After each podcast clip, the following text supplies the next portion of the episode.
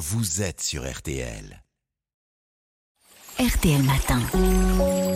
Ça va beaucoup mieux. On va vous aider à bien choisir vos œufs avec Pierre Herbulot, mais juste avant, donc euh, vous, Aline Perrodin, les tiques sont particulièrement actives euh, en ce moment, c'est l'automne, on peut se faire piquer par euh, ces petites bestioles lors d'une promenade en forêt.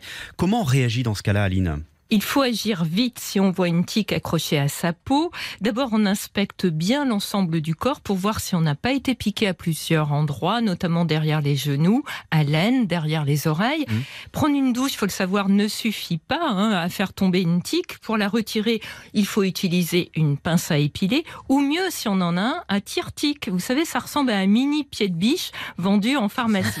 Ouais. Alors, J'ai une image à du pied de biche et. euh, Oui, c'est vrai, j'ai un chien et je Ouais. l'utilise. ouais. D'accord. Et on va tourner donc doucement en évitant d'arracher la tête de la tique. Ensuite, on désinfecte bien la plaie. Euh, comment on sait si la tique euh, a pu nous transmettre la maladie de Lyme? Alors déjà, hein, c'est important de le dire, pas d'affolement. Les tiques ne sont pas toutes porteuses de la bactérie Borrelia responsable de la maladie de Lyme. Et même si les tiques sont infectées, elles ne transmettent pas forcément la maladie. Le risque de contracter la maladie de Lyme est faible. Selon les régions, il se situe entre 2 et 5% m'a précisé la docteure Alice Raftin, infectiologue à l'hôpital Villeneuve-Saint-Georges, où elle coordonne le centre de référence des maladies à tiques. Ceci dit, hein, il faut surveiller pendant environ un mois si on ne voit pas apparaître un érythème migrant. C'est une rougeur au point de la piqûre. Mais ça ressemble à quoi?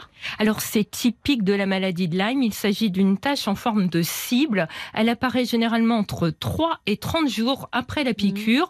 Elle s'étend de jour en jour. Elle fait habituellement plus de 5 cm de diamètre, mais elle peut aller jusqu'à 30 cm. Oui. Oh.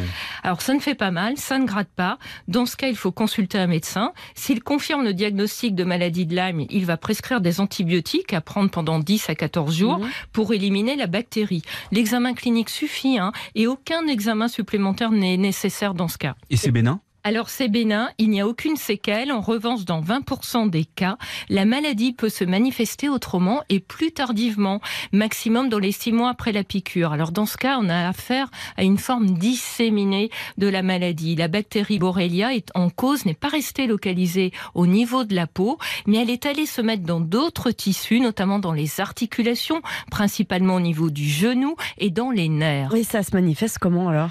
Alors c'est plus ennuyé quand on peut ressentir une fatigue inexpliquée, mais aussi avoir des douleurs articulaires, des atteintes neurologiques comme une paralysie faciale, heureusement réversible avec le traitement, Mhm. ou une sciatique anormalement douloureuse, m'a précisé l'infectiologue.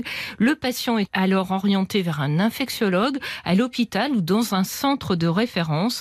Une prise de sang permettra de détecter la présence ou non d'anticorps. Si c'est positif, là encore, on va prescrire des antibiotiques, mais sur une période plus longue, entre 14 et 28 jours, pour éliminer la bactérie responsable de ces symptômes. Merci beaucoup, euh, Aline. Ça va beaucoup mieux dans son corps avec vous et ça va beaucoup mieux aussi dans sa